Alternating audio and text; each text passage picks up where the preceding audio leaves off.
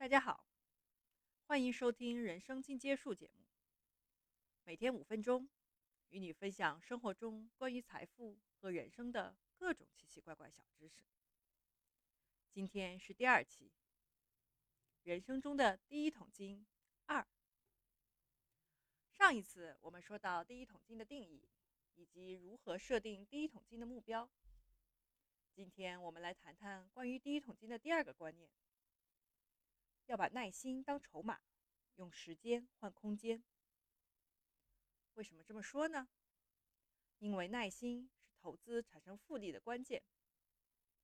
关于复利的概念，可能有些同学不太熟悉，我简单介绍一下。它是一个复制增生的概念，比如两个变四个，四个变八个。复利在大自然中非常常见。比如大家熟悉的细胞的分裂，或是动植物繁殖的速度，都是遵循这个原则。如果你把动植物繁衍的速度画成一条图，它就会是这样一个反向的抛物线。而财富增长在这个议题上也是遵循这样的规律。一个人的财富累积也大概率像这条线一样，而不是单纯的一条直线增长。当然，除非你突然中了彩票。换而言之，财富在前面积累的速度是慢的，后面积累的速度会相较于前面增长许多，成倍数增长。原因当然有许多，可能是因为你的收入增多，也可能是因为你更会存钱了，也可能是因为你更会理投资和理财，所以财富累积的速度会越来越快。那这里就引出今天的第二个重要的概念：你前期能存的钱越少，越是需要耐心的去积累财富。听起来好像不是特别高效，是不是？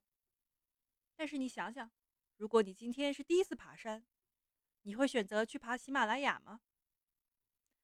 人的能力都是需要一步一步提升的，财富的累积也是需要一步步循序渐进来的。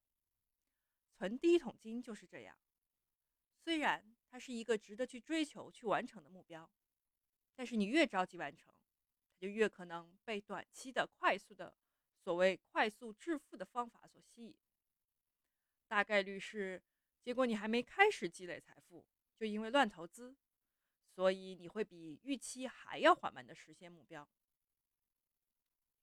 相反，如果你有耐心，达成的几率就会提高。比如说，在上一期我们举的例子中，他的第一桶金的目标是三十六万。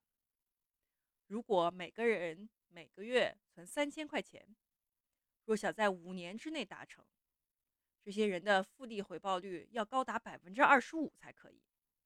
这可是非常高的回报率了。要知道，巴菲特也平均回报率也没有这么高。但是如果拉长到八年，只是多了三年而已，你的报酬率就大概只要百分之五就可以了。而百分之二十五与百分之五两者的投资风险是非常大的。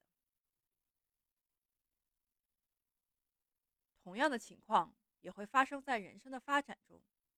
同时毕业的同学，在三到五年间看不出有什么特别大的差异，可是等到十年开外。人在过程中所做的不同的选择，所导致不同的人生境遇，就会呈现出非常大的差别。所以，存第一桶金的第二个重要观念就是耐心，要有耐心当筹码，用时间换空间。好的，这就是本期的分享。欢迎订阅“人生进阶术”栏目，让我每天用五分钟分享一个关于人生的小道理。下一期我们来讲关于第一桶金的第三个观念，欢迎收听。